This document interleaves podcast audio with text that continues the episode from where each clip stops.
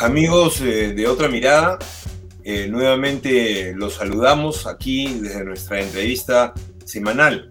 En este caso tenemos un invitado muy importante, el señor Hugo Moldis, que ha sido el ministro del Interior de Bolivia y que eh, viene a Lima para presentar un libro sobre la democracia en América Latina, entiendo, a partir de la experiencia boliviana. Eh, señor Hugo Moldis, eh, buenos días, bienvenido a otra mirada. Eh, quisiéramos que nos cuente de qué trata su libro, em, cómo es que, nos visita en esta oportunidad y cuáles son sus planteamientos básicos, por favor. Sí, buenos días Nicolás, buen, día a todos y a todas a través de este programa y, y, bueno, un gusto, otra mirada, ¿no? Dar otra mirada precisamente también de la, de la democracia. A ver, eh, eh, eh, el libro, si bien es cierto, tuvo como motivación Bolivia, antes de escrito, después en realidad va más de Bolivia, si no sé, no, no, Bolivia no es eje en el libro, sino más bien mis reflexiones del tema de la democracia, su desarrollo, los peligros que las echan a América Latina. Y, lo primero que hace el libro es refutar la idea de, la democracia que por lo general nos venden eh, eh, tanto políticos como pensadores eh, liberales, ¿no? Nos dicen que hay democracia elecciones libres, justas y transparentes, eh, democracia eh, con el pleno, la plena garantía de los derechos eh, civiles y políticos para todos, democracia con el poder militar subordinado al, poder civil, es decir, que el poder civil no esté, que no suceda a, la inversa, y con plenas y absolutas garantías para que la gente diga y haga eh, lo que piensa en el marco obviamente también eh, de la ley. Y, entonces cuando uno explora en qué, en qué parte de América Latina hay esa democracia, se da cuenta que no hay prácticamente ninguna. Eh, por lo tanto, hemos estado acompañados de un concepto absoluto, no solamente liberal, que, eso no es malo en sí mismo, sino de un concepto idealizado. Porque cuando uno agarra la legislación, eh, eh, las experiencias comparativas de democracia y las relaciona con el, con el concepto, se encuentra que hay una gran distancia. Y voy a citar, por ejemplo, Colombia. Colombia es, a mi, juicio, el, ejemplo más paradigmático de lo que yo le llamo la democracia de excepción, que ya, les digo. Eh, en Colombia hay persecuciones, desplazamientos, asesinatos, eh, eh, nuevas y viejas formas de proscripción política y sin embargo, sin embargo, tanto para, para pensadores liberales como para la propia para el mundo político colombiano. El, presidente Duque ha dicho en la, durante la segunda vuelta ahí en Colombia que Colombia es el país que tiene la democracia más antigua en América Latina y una de las mejores democracias. Y, fíjense, ¿no? una de las mejores democracias con un alto porcentaje de, abstención. Una de las mejores democracias con, eh, eh, con persecución, con tortura, con desplazamientos, con perseguidos. Bueno, eso es lo que estoy poniendo en cuestión. Ahora, ¿qué es democracia de excepción? La democracia de excepción antes, un, momentito, antes de pasar ese tema, quisiera eh, en esta mirada latinoamericana eh, establecer los matices que hemos vivido en las últimas décadas, ¿no? Los que ya peinamos canas hemos vivido una América Latina en los años 60, 70 del siglo pasado, donde la contradicción política fundamental era entre dictaduras militares, eh, la mayor parte de dictaduras atroces que masacraban a sus pueblos, ¿no? Tuvimos algunas excepciones como eh, Velasco en el Perú, eh, Torrijos en Panamá, Torres en Bolivia, etcétera, pero fueron excepciones, ¿no?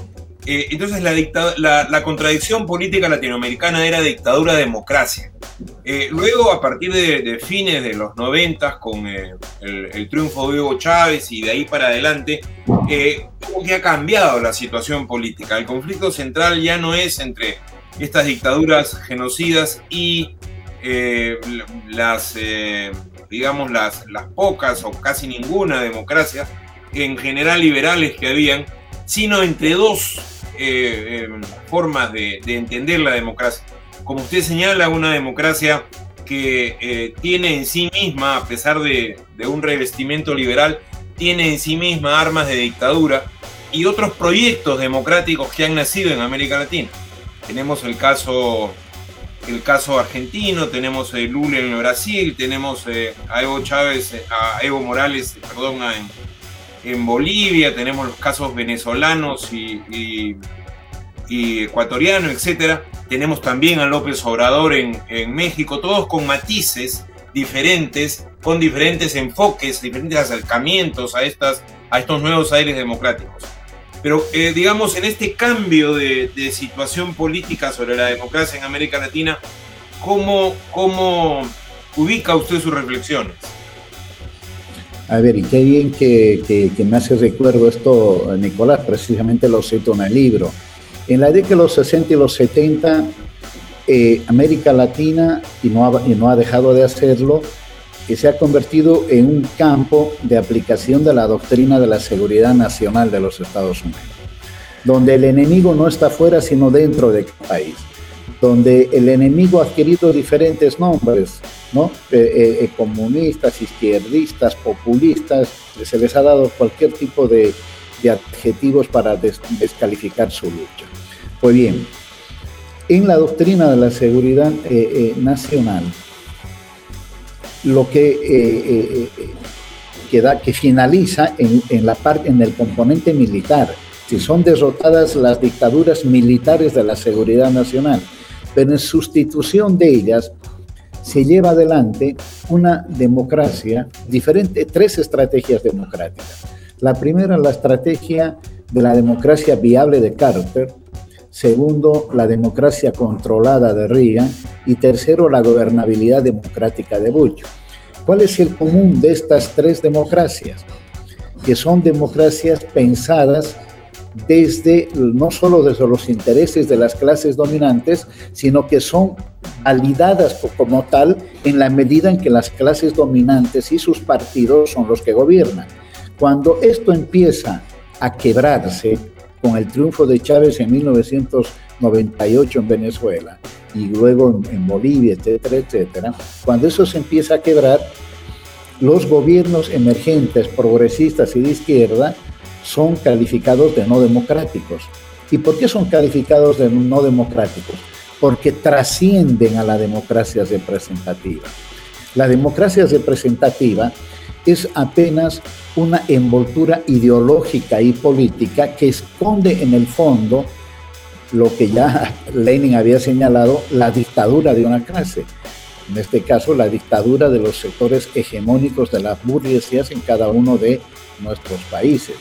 Y cuando son sustituidas por otro tipo de democracias, en la que se piensa la democracia no solo como voto, sino la, democracia como autodeterminación, como capacidad de organización, de movilización, como capacidad de soberanía política frente a los Estados Unidos, obviamente son eh, considerados como regímenes no democráticos. Primer elemento. Segundo, en la ciencia política se considera que la dictadura militar, el bonapartismo y el fascismo son formas de excepción, son regímenes de excepción.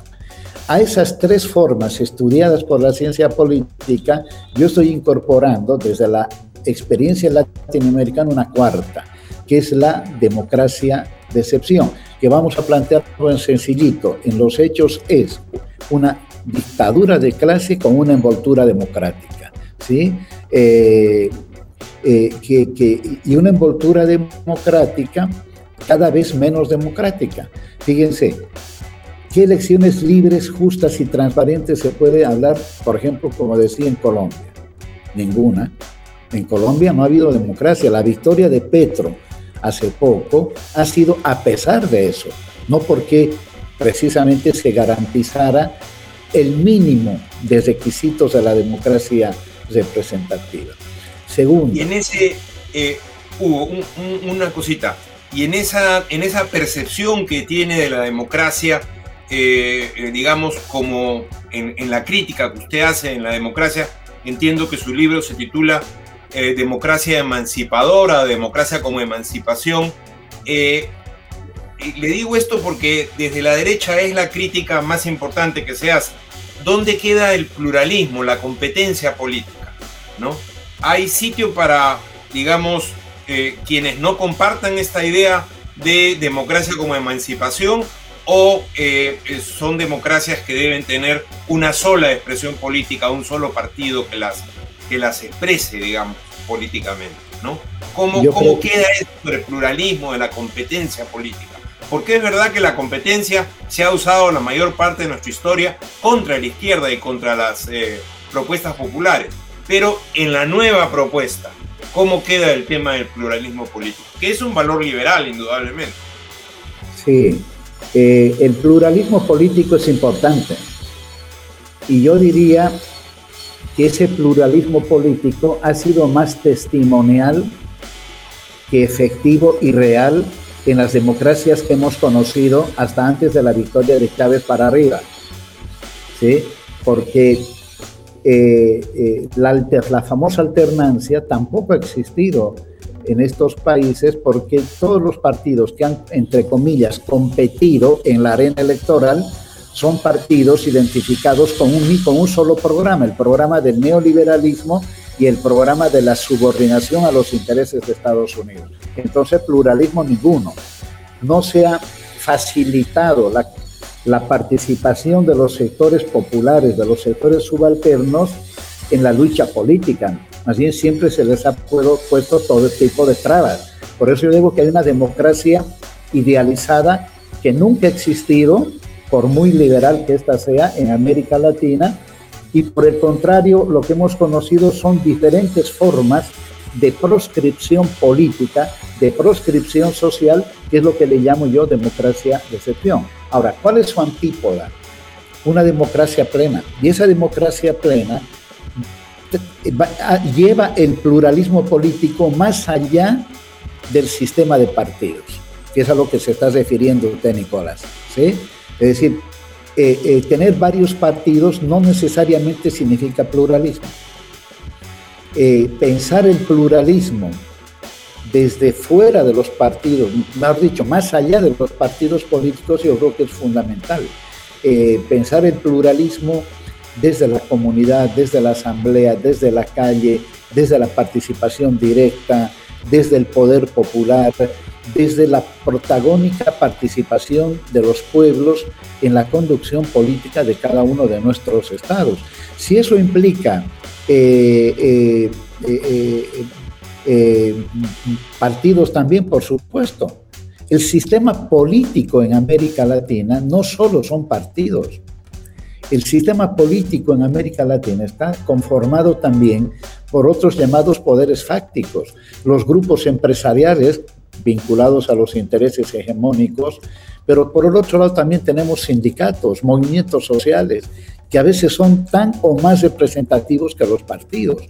Lo que está en cuestión hoy es el sistema de representación. No solo es el sistema político, sino el sistema de representación. Eso quiere decir el cómo se elige a la gente que nos represente a uno, pero además de eso, el cómo participa la población sin que los que son elegidos usurpen las voluntades populares. Eh, pero eh, ahí hay un, eh, Hugo, disculpe, pero ahí hay un elemento, o sea, yo recuerdo mucho la, la, crítica de Rosa Luxemburgo a la Revolución Rusa, temprana en marzo de 1918, cuando se disuelve la Asamblea Constituyente, Rosa Luxemburgo señalaba la libertad de organización política, llámese partido, movimiento, es decir, diversas formas organizativas que intermedian entre la sociedad y el Estado, la libertad de organización política es un elemento central, decía ella, del ideal socialista, que más bien debemos pensar en expandir. Bien dice usted que hay diversas formas de representación, pero eh, le pregunto, a partir de sus afirmaciones, podríamos pensar entonces en una democracia emancipadora donde no existiera una libertad de organización política diferenciada, de competencia política. Incido porque, repito, este es el caballito de batalla de la, de la reacción americana. No, no, no puede haber democracia si no hay una plena capacidad eh, y garantizada además del derecho de organización política. No la hay. Es no es posible pensar en una democracia emancipadora o en un sistema distinto al capitalista que no sea más bien plena y rigurosamente democrático. Lo que estoy diciendo, sin embargo, que esa democracia y esa competencia, no me gusta tanto la palabra competencia porque tiene que ver mucho con el capital, con el mercado, claro, exactamente. Pero ese debate, esa, esa, esa construir una sociedad de iguales a partir de nuestras diferencias, a partir del reconocimiento de que hay concepciones políticas que pueden ser complementarias y no antagónicas. ¿sí? Por ejemplo, la mirada desde los pueblos indígenas difiere históricamente de la mirada desde la clase obrera. ¿sí? Eh, eh, claro. Eh, o, desde las capas urbanas. Son, son miradas. La forma comunidad, como dice García Linera, ¿no es cierto? Correcto, correcto. Entonces, se trata de construir una democracia intercultural en la que las diferentes miradas de la participación política terminen también construyendo al mismo tiempo un nuevo sentido común, terminen construyendo un nuevo punto de encuentro. Así que eh, eh, sí, no, tu, tu, pregunta es fundamental, Nicolás, porque eh, se ha tratado siempre de decir que desde la izquierda lo que buscamos es eliminar la competencia electoral, es darle el poder a un solo partido, en fin, no, no, es decir, todo, todo lo Hugo, tenemos la, tiranía del tiempo también, es otra mirada por, por las condiciones del video, pero para poder redondear la idea, comparando con otras experiencias que, en fin, tienen nombres que a veces no me gustan mucho, como otros gobiernos progresistas o de izquierda en América Latina, por ejemplo, pensando en la experiencia de Lula en Brasil o, la experiencia de, Argentina, ¿no? O, el último debate que hay ahorita en Chile sobre si se aprueba o no se aprueba la constitución. Digamos, en países que tienen una tradición liberal más importante en sus democracias, ¿no? Brasil, Chile, Argentina creo que son, son ejemplos en ese sentido, sobre todo Argentina y Chile. ¿Cómo es que a partir de esa eh, importante experiencia eh, se define la, la, emancipación, la mayor participación política, el nuevo concepto de democracia, ¿no? ¿Cómo ves tú, en contraste con esas otras experiencias latinoamericanas, este planteamiento que tienes tú de democracia emancipadora?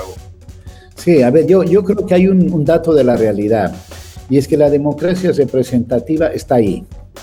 Y no solo que está ahí, sino que es la forma predominante de eh, organización política del Estado. Y ahí hay una trampa, porque cada cuatro o cinco años estamos discutiendo quiénes van a ser los candidatos. Y esto ha mercantilizado la vida política incluso de los partidos de izquierda y de los partidos progresistas. Nuestra mirada es la reproducción política permanente y por la forma y el método que sea. Eh, eh, y hemos olvidado que no, no puede haber democracia política si no hay democracia social, si no hay democracia económica, si no hay democracia cultural. Podríamos Ese decir... piso de igualdad del que tú hablabas, ¿no es cierto? Exactamente. Entonces, lo demás es una entelequia. Y, y, y las otras formas, democracia participativa, directa, comunitaria, etcétera, eh, están subordinadas a una democracia predominante que es la democracia representativa. Y esa democracia representativa al mismo tiempo es una trampa, porque, reitero, existe en la medida en que le es funcional a los intereses de producción del capital y es absolutamente condenada cuando los pueblos se hacen eh, eh, ellos de la conducción del, gobierno. yo creo que es una batalla pendiente es una batalla pendiente de muy, de muy, largo, de muy larga eh, duración. No creo que exista en este momento eh, una democracia emancipadora, creo que es más un horizonte que, que, una, que una realidad, ¿no?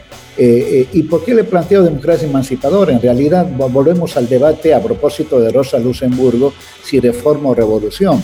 Y todos sabemos que hay reformas que pueden tener un sentido revolucionario, pero al mismo tiempo hay reformas que pueden tener un sentido absolutamente funcional ¿no?